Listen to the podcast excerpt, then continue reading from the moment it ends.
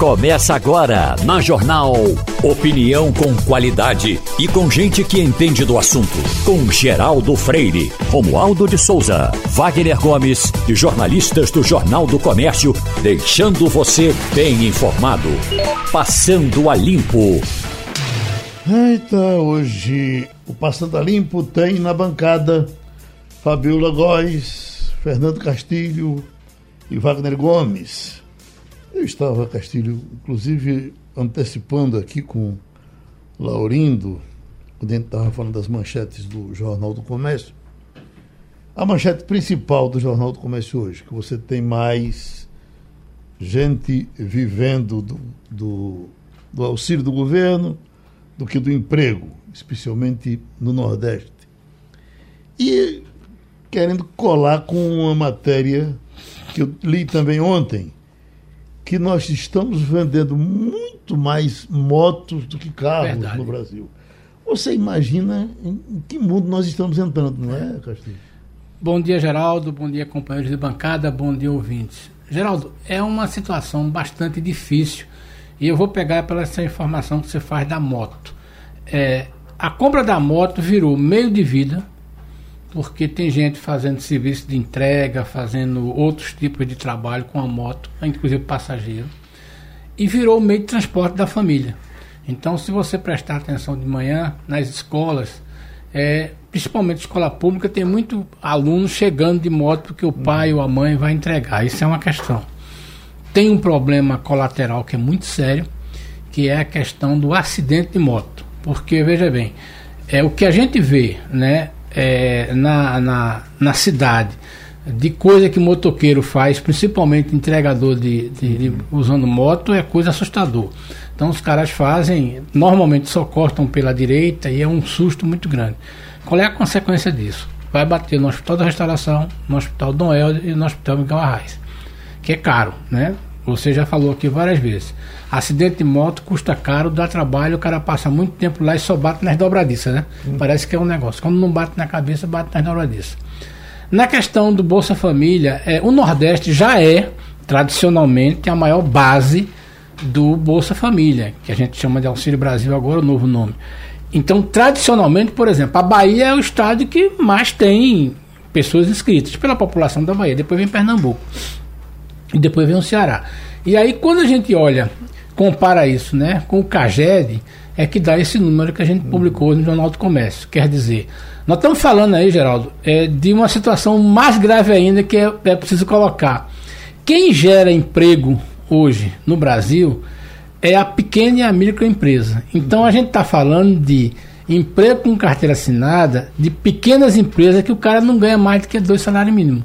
Uhum. Então, você veja bem, como é difícil. Você tem a questão de mais gente pendurada no Bolsa Família, no Auxílio Brasil, e emprego gerado que não é um emprego alto. Então, por exemplo, se a gente for contar, eu estava vendo outro dia um relatório do Sebrae, é bem interessante. 85% dos novos postos de trabalho no Brasil são gerados pelas empresas micro, pequena e microempresa. Micro e pequena empresa não paga salário, o melhor salário, paga um salário razoável. Normalmente é, salário, é, é, é emprego com carteira assinada com salário mínimo, com, com, com de, de, então é, é, é, tão grave quanto isso. Uhum. Então é muito sério. E quando você pega aí, né? E aí, só para completar, tem cidade que tem pouco emprego, Bolsa Família e o, auxílio, e o pagamento do INSS do, B, do, B, do BPC.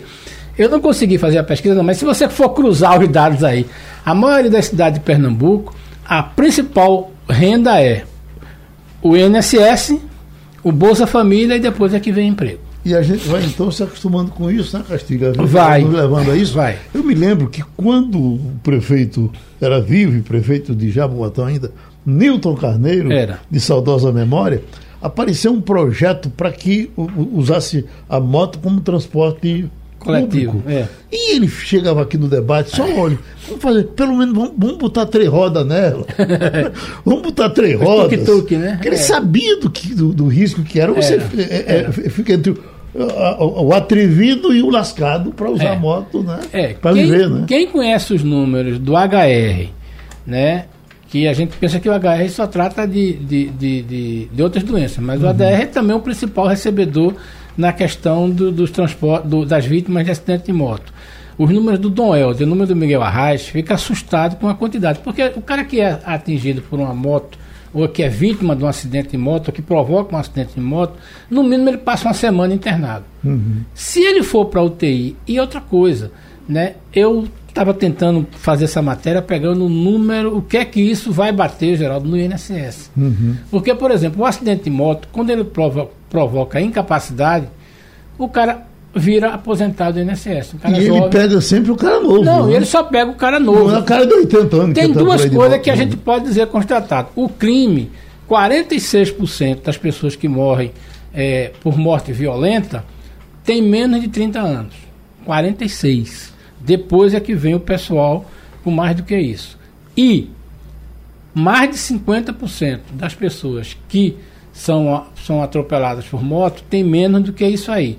Quando esse cara vai para o INSS, esse cara vai pegar o quê? Salário mínimo. Uhum. Então o cara tá sem uma perna ou sem um braço, vai ficar aposentado, não vai poder trabalhar, vai ficar sequelado.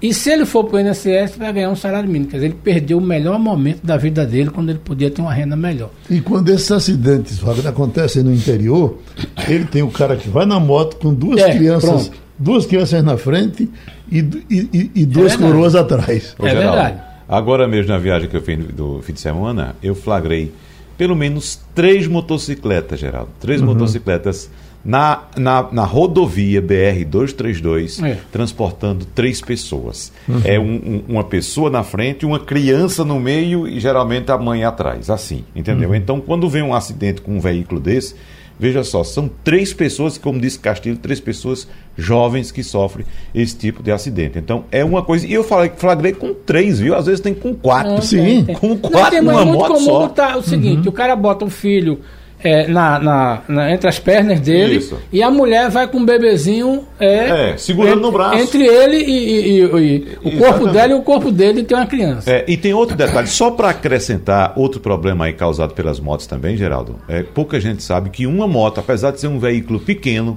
polui o equivalente a 10 automóveis, 10 carros. É. De, uma moto polui o equivalente é a 10 carros. A tecnologia de moto, Geraldo, é, é, é muito antiga. Uhum. Tá entendendo? Na verdade, os motores a combustão de moto, Wagner e o nosso consultor pode explicar melhor.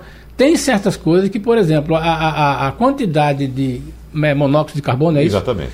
Que uma moto espelha é maior do que um carro. Não é, não é por nada, não, porque é o seguinte: a tecnologia da moto é uma tecnologia dos anos 90, 80, 2010. É. Os carros estão aí cada vez mais é, é, é antipoluentes. E, e, tem umas que fazem barulho por três aviões. Né? Não, sem dúvida. É, como o cara tira aí, eu não sei como é que é. O cara tira uma peça do escape ah, e fica aparecendo. O silenciador, na verdade. É o Pronto, dióxido de carbono, é o CO2, é, é, Castilho. Que é Fabiola, você convive com moto aí também nos Estados Unidos?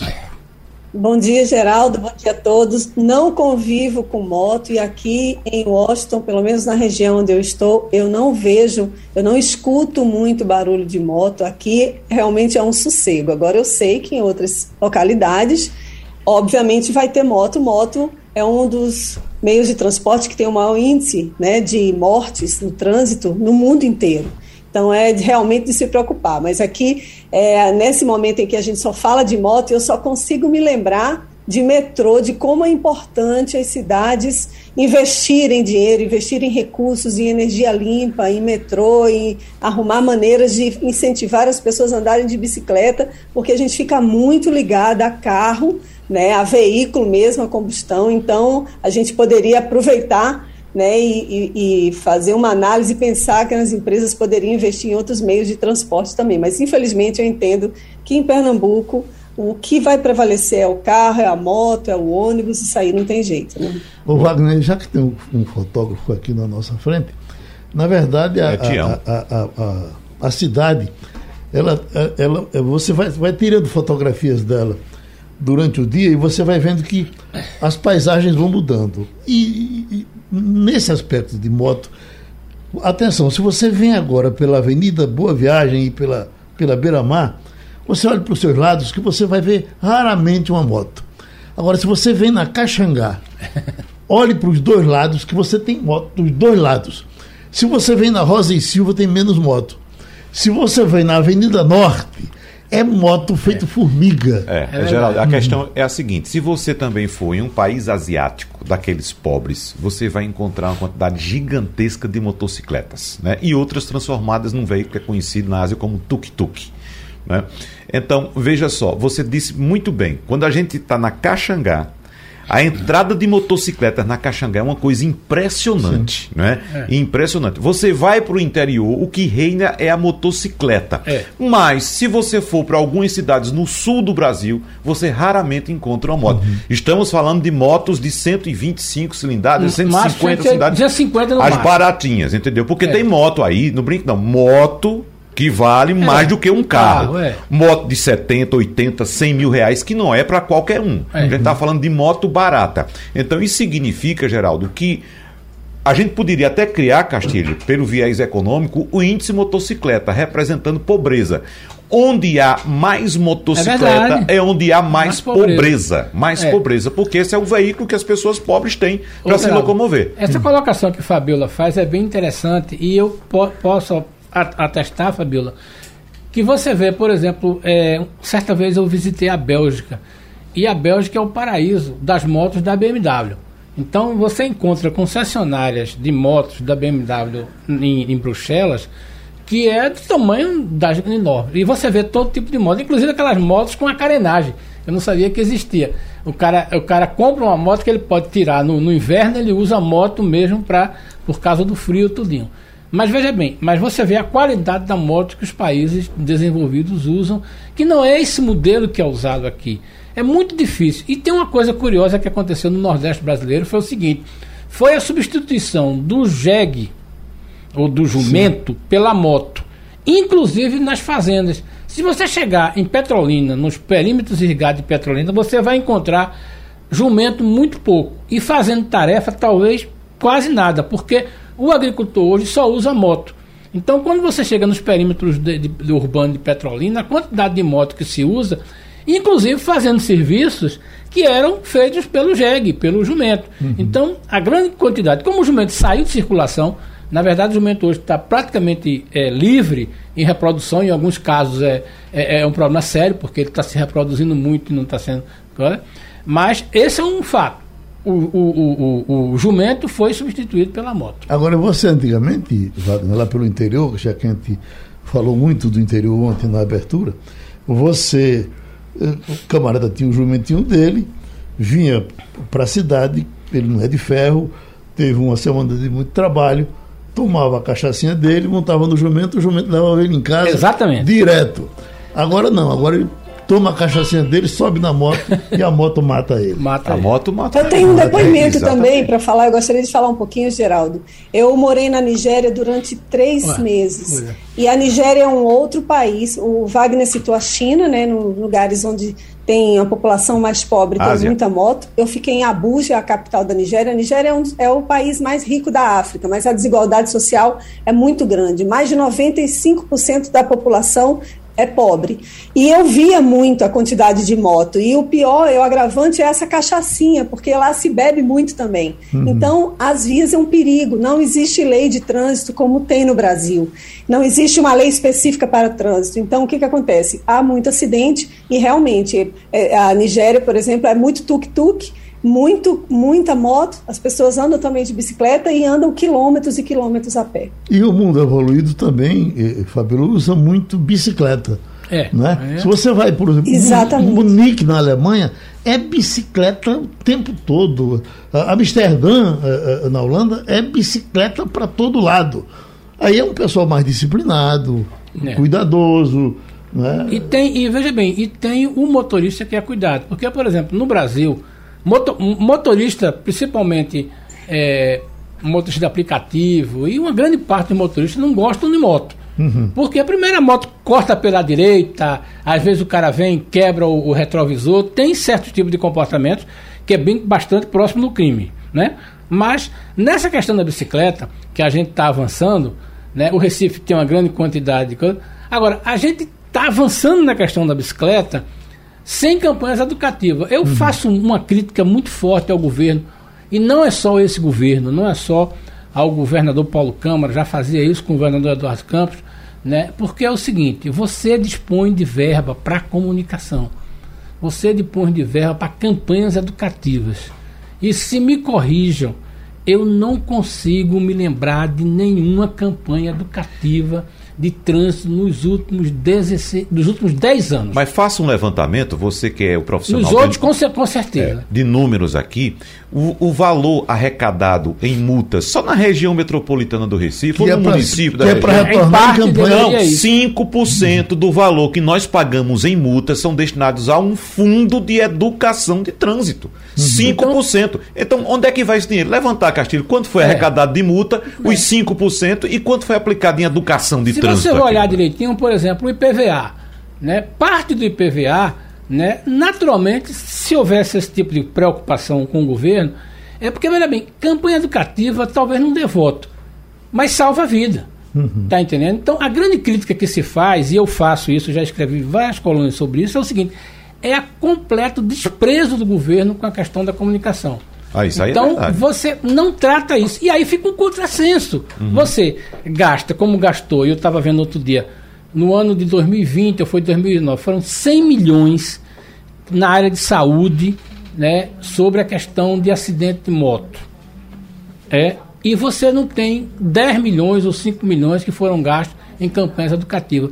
Essa é uma crítica que se faz do governo e principalmente, não só, eu acho que talvez a última campanha que foi feita foi, se não me engano, em 2012 no governo Eduardo Campos. De lá para cá, rigorosamente, uhum. não Deixa tem nenhuma Nós campanha. tínhamos uma campanha muito forte, feita, acredito que ainda foi no governo Jarbas, que era dos palhacinhos do Detran que ficavam. Que é uma coisa extraordinária, porque você pega na emoção e, e, e você vai para a escola. Exatamente. E educava também aí, e muito fortemente, o pedestre, que precisa ser educado é, também. Que esse Deixa é um eu problema. registrar uma cadeira de rodas que foi doada.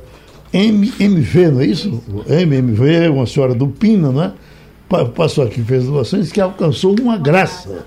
E queria que fosse registrado que ela alcançou uma graça e por isso doou a cadeira de rodas. Estamos com a médica de fígado, doutora Leila Beltrão, para falar sobre uma hepatite que está assustando em, em parte do mundo. Há perto de oito dias a gente está tentando conversar com a doutora Leila sobre isso. E no começo se falava do Reino Unido. E depois foi indo, foi indo. Hoje eu pego a manchete. O OMS monitora ao menos 169 casos de hepatite aguda desconhecida. A relato de uma morte. E pegando especialmente crianças. Aí vem, ó, autoridades internacionais investigam o aumento de casos de hepatite aguda de origem desconhecida com crianças e jovens de até 16 anos relatados inicialmente no Reino Unido até 8 de abril, onde ainda se concentravam mais casos. As notificações já atingiram outros países da Europa, além de Estados Unidos e Israel. E aí vamos em frente sabendo para saber da doutora Leila Abreu se isso já chegou por aqui, se já sabemos mais ou menos o que é que está acontecendo, porque o grande problema, de princípio, era que eh, a ciência não estava sabendo explicar o que acontecia com esse tipo de hepatite. Pois não, doutora Leila? Bom dia, Geraldo. Prazer estar com você mais uma vez, aos seus ouvintes, para falar sobre um tema que está realmente ainda assustando um pouco o, o mundo, principalmente depois do que nós vivenciamos com a Covid e que atinge uma coisa tão preciosa que são as crianças. Né? Então, realmente, isso está. É, surgiu no Reino Unido, né, onde tivemos 114 casos né, detectados até ontem, mas já em outros países, como Espanha e principalmente Estados Unidos e Israel. Né? Então, totalizando esse número que você acabou de mencionar, mas só no Reino Unido são 114 crianças, né, das quais, dessas 114, 10 precisaram fazer uh, um transplante de fígado, para você ver o extremo que uma doença ainda desconhecida possa causar nas crianças. Uhum. Então, está é, sendo estudado, inclusive com parceria com o CDC dos Estados Unidos, para identificar uma provável etiologia, que o que já se sabe até o momento é que não está relacionado com nenhum dos vírus conhecidos, né, que eu brinco sempre o alfabeto das hepatites virais de A a E, mas já existe uma detecção de um vírus chamado adenovírus, que foi detectado em 60 crianças no Reino Unido e 9 crianças nos Estados Unidos. Então, esse é um vírus que é, é fato que ele que foi detectado nessa faixa etária dessas crianças. Normalmente, essas crianças mais atingidas foram na faixa de 3 a 5 anos, mas ainda não, não se tem a certeza se esse vírus sozinho vai levar a essa fatalidade e essa doença tão grave que está atingindo essas crianças. Deixa Provavelmente existe uma, uns cofatores, né, alguma uhum. coisa associada a mais a esse vírus. Deixa eu chamar a Fabiola Góes, que está nos Estados Unidos, e pode dizer da repercussão por lá e trazer também uh, a, a pergunta para a doutora Leila. Pois não, Fabiola? Bom dia, doutora Leila. Aqui realmente as notícias estão pipocando em relação a esses casos. Como a senhora me falou, são pelo menos nove casos aqui nos Estados Unidos. As famílias estão preocupadas e o que eu ouvi também, eu li aqui, é que esse vírus estaria relacionado ao vírus da gripe. Isso faz sentido? É prematuro falar sobre isso? E outra coisa que eu queria também que a senhora falasse é se alguém for diagnosticado, como é que é o tratamento? É o tratamento comum para hepatite? É, primeiro, vou ter de prazer, sabendo falar com você. É, eu vou te explicar um pouquinho. Esse vírus é um vírus né, que a gente chama de cold virus, né, um vírus da gripe, realmente, é o adenovírus, só que não é um vírus comum dessa gripe comum. Né? O que pode imaginar é que ele possa ter sofrido uma mutação. O que é a mutação? É a modificação nesse vírus, né, principalmente o vírus que é, no, no, no, quando a gente classifica esse vírus, ele é considerado um, um vírus 41F, é uma terminologia usada, mas que existe algum, algo a mais que possa estar tá associado a isso, né? Então, essa nova variante que possa estar contribuindo, né, como um cofator, além da uma, uma suscetibilidade de algumas dessas crianças, porque a gente sabe que durante a pandemia essas crianças ficaram mais é, mais isoladas, então de repente elas foram expostas a, a algo desconhecido. Essa é uma das possibilidades como cofator. A outra seria uma infecção prévia com o vírus da Covid, né, porque apesar de, de terem sido detectados casos positivos em crianças no, na, no, no, Reino Unido, isso não foi detectado nos Estados Unidos, mas essa associação com, com o vírus da Covid não não não está pesando muito, não está muito significativo, porque foi um número muito pequeno dessa associação. Mas eu queria chamar a atenção antes do tratamento, é que foi cogitada a possibilidade de a vacina, porque algumas vacinas têm o adenovírus inativado, né, modificado, possa ter sido uma causa. Então, isso já foi abolido como, como uma possível eh, causa né, de, dessa patogenia, de que é, a vacina poderia ter contribuído, a vacina da, da, da, do SARS-CoV-2, principalmente porque muitas dessas crianças não tinham sido nem vacinadas.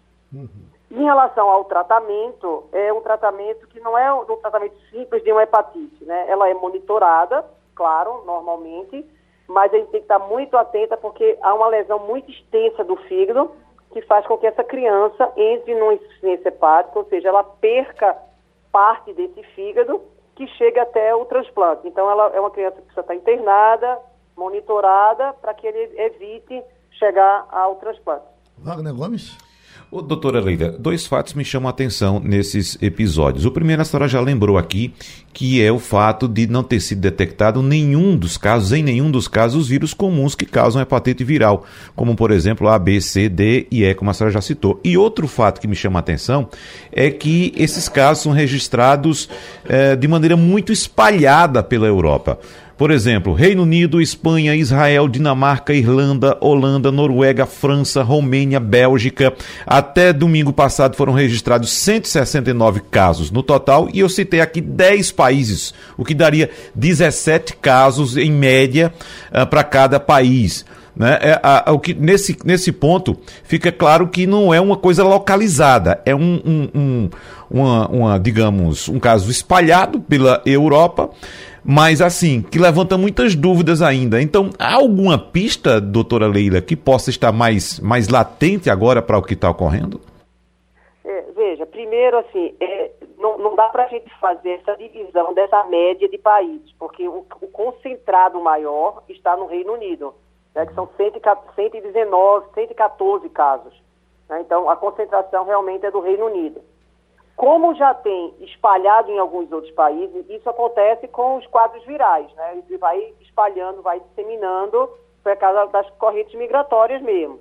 A, a, outra coisa que foi pensado, exatamente por estar muito concentrado no Reino Unido, que poderia ter alguma associação com o que a gente chama de toxinas ou alguma exposição é, por drogas, né, por qualquer coisa que venha contaminar o meio ambiente que essas crianças poderiam estar sendo contaminadas. Então, esse também é um cofator que possa estar relacionado a alguma toxina, alguma exposição a essa a alguma medicação ou alguma toxina ambiental. O Castilho ele fazer a pergunta, mas eu, eu, eu, vou me antecipar, porque já foi feito um estudo, foi divulgado logo no começo, é. de que não estava havendo nenhuma relação entre a Covid e, e essa doença. A senhora confirma? Sim, até não, há, não, não tem nenhuma relação direta. O que foi detectado é que 18 crianças do Reino Unido é, tinham o, o, a positividade do vírus, né, da Covid, mas uma titulação muito baixa e sem outros sintomas específicos. Não é a Covid não leva a esse quadro tão grave uhum. de falência hepática dessa forma, né? Até o momento todos esses estudos que a gente já teve dessa quantidade enorme de, de casos mundialmente, não é esse o perfil do SARS-CoV-2 em relação ao fígado. Pronto, a gente agradece essa competente participação da doutora Leila Beltrão. Doutora Leila Beltrão, uh, uh, Castilho, é simplesmente sobrinha de Rubem Moreira, viu? Grande figura. Tem pedigree. Obrigado, doutora, doutora Leila. Já estamos com o professor Jones Albuquerque, pesquisador, estatístico, cientista da Universidade Federal de Pernambuco. E, professor, uh, eu tenho acompanhado alguns textos seus, de Dr. Gauss, de outros estatísticos, e todos eles muito preocupados com essa abertura quase ampla e restrita que o Brasil vem fazendo em quase todos os estados para que as pessoas uh, passem a viver mais ou menos normal. E o que estou vibrando com isso, que estou doido que esses camaradas errem. É a primeira pergunta que eu lhe faço. Vocês erram? Obrigado, Geraldo. Até então a gente não tem errado. Por, por, tristeza toda nossa, nem eu, nem Gauss, nem o pessoal aqui, Geraldo. Infelizmente, a gente não tem errado. Eita, Castilho.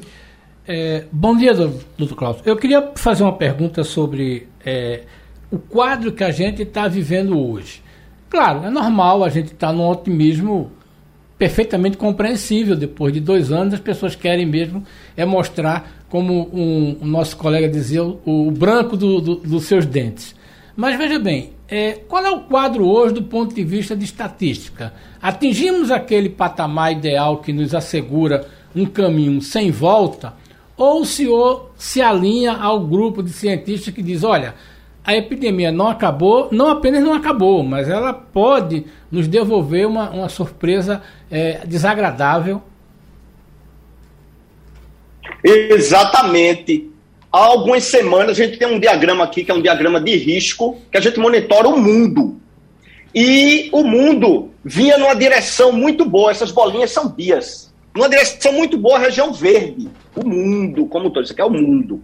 E de 18, 19 de abril, ele se insinua uma volta que é a tendência de ir para o risco vermelho. Isso já se observa aqui no Nordeste, que a gente estava realmente, e de fato, numa região boa aqui, ó, amarelo, que é risco alta moderado, mas querendo ir para verde, que era excelente, lá em 20 de abril, e agora uma aceleração de volta. Isso se observa em todo o país, e nos países da Europa, da América, na Norte América, nos Estados Unidos, etc. E, como você observou muito bem, na Ásia, um pico muito, muito estranho, mesmo com a, a, a China não tão bem vacinada quanto a gente, é, do ponto de vista do imunizador, mas é muito, muito, muito preocupante. A gente tá, aparece num equilíbrio instável, e se a gente abre, mas vai com muita sede ao pote, pode ser que a gente tenha que pagar isso em restrições. Wagner. Professor Jones, o senhor mostra aí um mapa global bastante interessante e bom para quem gosta de números, como assim Fernando Castilho e eu, mas eu faço uma colocação aqui, professor. Uh, uh, apesar do, do nosso atraso e de nossas campanhas negacionistas, o Brasil vacina e vacina muito bem, tá? A população já está em torno de 80% aí completamente vacinada, diferentemente de outros países que começaram anteriormente ao Brasil mas que não atingiram esse patamar que o Brasil atinge agora de vacinação. Eu pergunto ao senhor: será que essa vacina uh, não, não nos confere uma proteção a mais e pode fazer com que o Brasil agora fique no papel diferente ou de destaque em relação aos demais locais do globo? É, muito bem observado. Sim, essa é a grande torcida mas lembremos, lembremos, isso aqui é um trabalho publicado numa revista bem conceituada chamada Nature Medicine, em 24 de fevereiro agora, 2022, alertando que se a gente não tomar a terceira dose, se a gente não tomar essa terceira dose, só 30 a 37% das pessoas estariam, estarão imunizadas. Então, o Brasil hoje está em torno de 40% imunizado para a terceira dose. Aqui, ó, segundo esse gráfico aqui, a gente está hoje 40,4% vacinado. Isso é muito baixo para a agressividade de contágio das novas variantes Ômicron, as BA2, BA3, 4, 5 que estão aí cadastradas, e é, é, ilude, eu vou usar essa palavra, ilude uma proteção coletiva que não é verdadeira, infelizmente os 80% de segunda dose não se refletem na terceira dose. Se a gente tivesse 80% na terceira dose, eu concordaria com você que a gente poderia estar num cenário diferenciado do mundo. Vamos para Estados Unidos. Fabiola Góes. Bom dia, doutor Jones. Aqui nos Estados Unidos, os números também têm aumentado. Nos últimos 15 dias, aumentou em 50% o número de casos de Covid. E alguns especialistas, inclusive o Anthony Fauci, que é epidemiologista e principal assessor médico da Casa Branca, ele não acredita na eliminação ou completa erradicação da Covid. Ele lembra, inclusive, que o único vírus que conseguimos erradicar da, da humanidade foi a varíola. Então, o vírus, em casos como Estados Unidos e Brasil, isso vai se perdurar durante muitos anos. O senhor concorda com essa afirmação? É, belíssimo, Fabíola. Olha, eu concordar com o Fauci, né?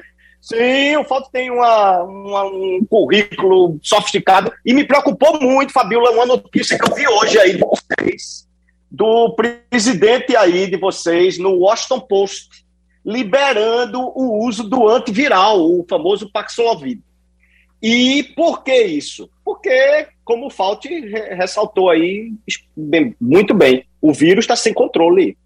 Ou a gente tenta algum mecanismo de retrair a gravidade dele nas pessoas, essa foi a, a, a estratégia das nossas vacinas. Lembremos, nossa vacina nunca foi para conter vírus, foi para diminuir os casos graves. E elas fizeram isso. Qual é o porém de agora, Fabíola? É isso aqui, ó. Os países mais bem vacinados que a gente e possuem aumento de leitos. Estados Unidos é um que está em queda, França, o Reino Unido está em queda, isso é interessante, mas França em alta, Itália em alta. Canadá em alta, mesmo bem vacinados. Então, o que fica na nossa lição de casa? A gente não aprendeu a viver com esse vírus ainda. Os remédios e vacinas estão aí, é para a gente tomar tudo que nos derem, é um fato. A pandemia não acabou, não parece que vai acabar nem tão cedo. E eu concordo com o Fault aí, historicamente, a gente tem aprendido a conviver com os vírus tuberculose, pneumonia, é, sarampo, até pólio. Pode ver que pólio está ressurgindo de novo. A gente aprendeu, minimamente. A gente precisa, rapidamente, aprender a conviver com Covid. A gente abraça e agradece ao Dr. Jones Albuquerque, pesquisador, cientista, da Universidade Federal de Pernambuco, que passou aqui pelo Passando a Limpo. Vamos ocupar por pouco tempo doutor Francisco Bandeira, mas o assunto é, é tão sério, doutor Francisco, que deu vontade de lhe perguntar. Depressão supera diabetes no Brasil, diz pesquisa. E aí eu fico pensando, é, é, raramente você está num grupo assim de cinco, seis pessoas para não ter um ou dois diabéticos no meio. E o que aconteceu que a depressão já está superando os diabéticos? É que tem depressão demais ou os senhores estão conseguindo dominar diabetes? É, bom dia, Geraldo. É, essa é uma boa pergunta, porque são duas doenças comuns. É, o que mais preocupa hoje, e nós temos dados bem recentes já com os efeitos da pandemia, é que se você pegar, por exemplo, adolescente, que é uma população que teoricamente tem menos sintomas depressivos, chega a 34% dos adolescentes no mundo todo, em um estudo recente global que foi publicado este ano, com sintomas depressivos e 8% com depressão maior, que é aquela depressão grave. Então, se você pegar as cifras de diabetes, no Brasil vem crescendo o diabetes, porque a obesidade vem crescendo, mas a prevalência no Brasil é em torno de 20% da população adulta. Nós não temos dados muito concretos sobre diabetes, porque o estudo mais importante foi publicado há 30 anos atrás, que nós participamos aqui em Recife, e naquela época era 7% da população adulta tinha diabetes. Hoje se estima 20%. Então, depressão é mais comum do que diabetes, não uhum. tenha dúvida. Agora, é, o povão, por muito tempo, só acreditou no que saía sangue. Se não sai sangue, não é doença. E depressão não sai, não, sai sangue. Ah, nós já estamos levando depressão a sério no Brasil, doutor Francisco? É, e não só não sai sangue, Geraldo, como existe muito preconceito. Da mesma forma que nós tínhamos no passado um preconceito do paciente de não querer usar insulina, toda vez que se falava em insulina para o paciente com diabetes, ele resistia. E isso levava muitos médicos a deixar o paciente descontrolado, porque ele não queria usar insulina, dizia que insulina era ruim, secava, etc. Da mesma forma, os pacientes não aceitam que os sintomas depressivos de uma depressão leve são mais sintomas físicos. Ou seja, o indivíduo tem é, é moleza, indisposição, insônia, ansiedade, mas não tem a tristeza em si, não está presente, e o paciente resiste muito. Toda vez que nós fazemos um diagnóstico de depressão, que existe várias questionários específicos para você poder afirmar que o paciente tem sintomas depressivos, a maioria dos pacientes realmente eles, eles negam, dizem, mas não pode, eu estou bem, eu estou não sei o quê, ah, eu não tenho motivo. Mas evidentemente que aqueles que aceitam e tratam evitam que a doença progrida. Uhum. Fabiola Góes?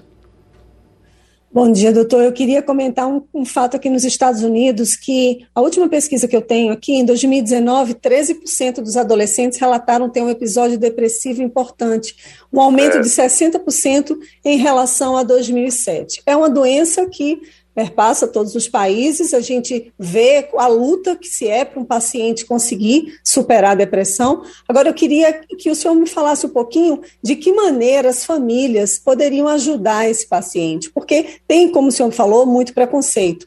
Mas de que forma a abordagem deve ser feita com esse paciente que resiste em aceitar tratamento? É, primeiro, é identificar em fases iniciais, porque como eu falei anteriormente, a depressão leve, que felizmente a maioria tem sintomas leves, a depressão maior, que é aquele que tem, onde a tristeza predomina e você tem ideia suicida, essa que é a depressão maior, mas identificar a depressão cedo e aceitar o diagnóstico, porque as medicações são bastante eficientes para esse tipo de paciente. Quer dizer, você ter uma depressão resistente ao tratamento é menos comum. O mais comum, a, a grande maioria tem depressão é, leve a moderada e que responde às medicações que existe uma gama de medicamentos bastante eficientes. Então, o primeiro conselho e recomendação é que a, os familiares fiquem atentos para os sintomas depressivos, que inicialmente são sintomas físicos, então é, é, é mais indisposição, sem querer sair de casa, pode afetar o apetite, pode dar insônia, pode dar ansiedade. Então, esses sintomas chamam a atenção do adolescente, que ele precisa procurar assistência médica antes que progrida para aí vindo, passando por uma depressão maior. Fernando Castilho? Bom dia. Eu tinha uma curiosidade de saber como é a questão da depressão é, nas camadas de população de renda mais baixa, né? É, o sujeito já está com uma dificuldade tão grande, ele tem uma quantidade de desafios, de problemas tão grande ao longo do dia. Primeiro de conseguir fazer as três refeições, mas aí como é que fica depois agora da Covid? Tem alguma indicação de que essa coisa tem aumentado? E o senhor tem informações sobre como se manifesta a questão da depressão nas pessoas de baixa renda, na sociedade que a gente chama de classe CDE? É, o, que, o que você falou tem a ver muito. Quando, quando você analisa suicídio, por exemplo, suicídio nem sempre é depressão. Entra também que se o indivíduo está satisfeito ou não com a vida. Por exemplo, o indivíduo se suicidar por problemas financeiros, sem necessariamente estar deprimido. Então, as classes é, sociais mais baixas, que têm mais deprivação econômica, teria esse, esse outro motivo. Mas nos dados que nós temos no Brasil, comparando as diversas classes sociais, não há muita diferença na taxa de depressão quando você analisa por qualquer escala. As classes, nós já comentamos isso aqui, que muita gente tem dinheiro, muito dinheiro, mas não é feliz. Então, a felicidade não está relacionada diretamente à condição econômica.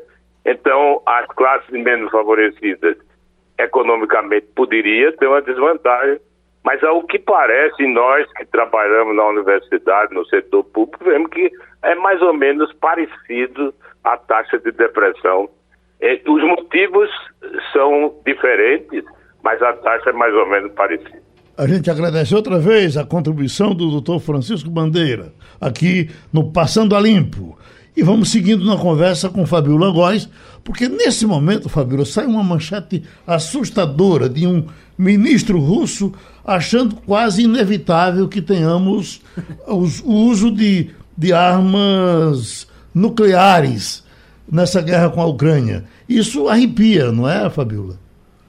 Arrepia mesmo, isso é uma grande preocupação da comunidade internacional. E nesse final de semana, autoridades russas também vêm falando, vêm alertando para o Ocidente que eles estão mandando muita arma para a Ucrânia, a Polônia, eh, os Estados Unidos. Ah, então, eles estão de olho, estão dizendo que está demais. Os Estados Unidos deram a declaração, né, o, o ministro da Defesa e o Anthony Blinken, que é o chanceler aqui nos Estados Unidos, eles disseram, eles foram para Kiev nesse final de semana e falaram expressamente que o objetivo deles é barrar a Rússia, que é deixar que a Ucrânia vença essa guerra e que a Rússia fique escanteada. E isso daí está inflamando mais, segundo essas autoridades russas, isso daí está inflamando mais esse conflito. E hoje, como você está vendo, tem essa manchete falando que sim, pode usar armas nucleares. Agora, é o fim da humanidade se duas potências, vamos dizer, duas potências nucleares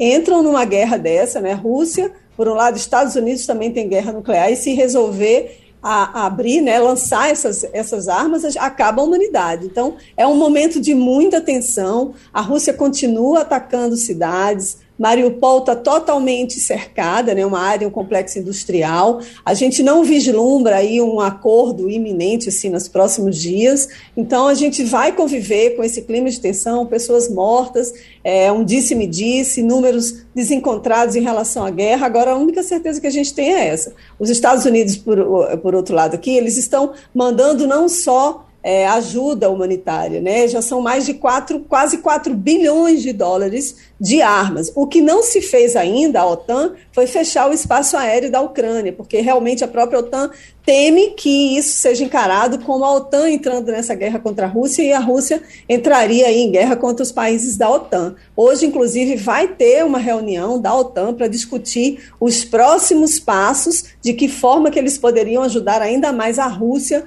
para a Ucrânia para combater a Rússia nesse momento. Então, os ânimos estão bem inflamados. A presença do Anthony Blinken no, em Kiev esse final de semana é, vinha sendo cobrada, que era um momento é muito simbólico isso. Ele foi conversar com o presidente da Ucrânia, o Volodymyr Zelensky, mas é uma visita muito simbólica para dizer assim, sim, nós Estados Unidos estamos presencialmente aqui em Kiev. E outra, eles estão pensando também em retomar os os, os, diplomatas que estavam na embaixada né, em Kiev, os, os, os diplomatas americanos, voltarem para Kiev já nos próximos dias para, vamos dizer assim, mostrar que o país continua funcionando, que as relações diplomáticas existem e que, em tese, é seguro estar em Kiev nesse momento. Agora, a parte leste continua sendo muito atacada do país. Ô, Fabiola, mas é muito estranho esse movimento da Rússia agora Uh, vamos lembrar que estamos no 61 dia de guerra, ou seja, entramos no terceiro mês de guerra, para uma Rússia que era tida uh, uh, antes da guerra majoritariamente como a segunda maior potência bélica deste planeta. Né? Então, levar três meses para invadir o país vizinho. Ontem, inclusive, eu vi também um ministro ucraniano dizendo: olha, nós temos condições de atacar por terra, de nos defender por terra. Só temos desvantagem nos ataques aéreos. Por isso, nós estamos pedindo artilharias antiaérea dos países amigos que nos forneçam essas armas para a gente poder combater a Rússia dessa forma. Mas é muito estranho que se faça, inclusive, a Rússia fazendo agora esse alerta, dizendo: olha, pare de dar arma, porque senão a situação vai ficar pior. Agora, pergunta que eu já fiz aqui para um especialista: será que a Rússia tem condições de combater o mundo todo? Com todas as armas que tem, será que os outros países unidos não teriam mais armas do que a Rússia, Fabiola?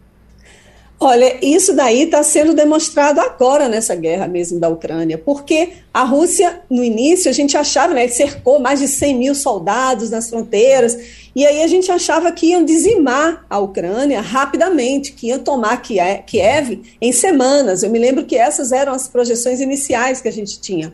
E a, os russos foram expulsos de Kiev, a verdade é essa. Eles não aceitam que foram derrotados, que perderam aí essa batalha, né? Continuam na guerra, continuam incrementando seus armamentos e pessoal no parte leste do país. Eles perderam muito mais soldados do que os ucranianos, porque numa guerra se perde muito também quem está invadindo o país. Então, eles estão com baixas militares importantes, não só de generais, mas de soldados. E agora a gente está vendo isso. É, a Rússia ela está se é, é, armando, né, mostrando poderio, mas não é tanto esse poderio como a gente estava imaginando. Então, se todos os países se juntam mesmo, resolvem, sei lá, ter uma terceira guerra mundial, vamos esperar que isso não aconteça, a Rússia certamente ficaria isolada e perderia essa guerra. Agora, eles estão demonstrando força, fazendo teste né, com mísseis nucleares, e isso preocupa, obviamente, a comunidade internacional. Fabiola, é, vamos falar um pouco sobre o fato econômico do dia de ontem, é, que está na capa de todos os jornais, um acirrado debate aí. É a, a, informação de que o Elon Musk comprou o Twitter, né, e aqui no Brasil os chargistas e os ilustradores estão é, ricos em informações que pegaram o, o, o, o Twitter na gaiola né, de ouro do, do Elon Musk. Mas veja bem, como é que a sociedade americana reagiu a isso? É, afinal de contas, é uma compra fechada. Né? O Elon Musk botou a placa de dono na frente do, do Twitter. E o Twitter é um, é um, é um, grande, é um grande propagador, né? a plataforma. Talvez a plataforma mais acessada, ela não é a maior, mas é uma plataforma formadora de opinião, até porque espalha melhor. É, como é que a, a, a sociedade americana, o noticiário americano, reagiu a isso aí? Foi bem vista? Foi mal vista? Com preocupação? É, se comenta se o, o Elon Musk vai devolver a conta do Twitter ao Donald Trump? Olha, Castilho, aqui foi realmente um frisson essa notícia, né? Ontem, hoje, só se fala nisso. 44 é. bilhões de dólares é tanto dinheiro que o Elon Musk, o Elon Musk teve que pegar metade é. emprestado de banco, apesar de que ele tem uma. É um, é um bilionário, né? Ele não tem liquidez aí, não tem tanto dinheiro assim para depositar em uma outra conta, por exemplo, do Twitter.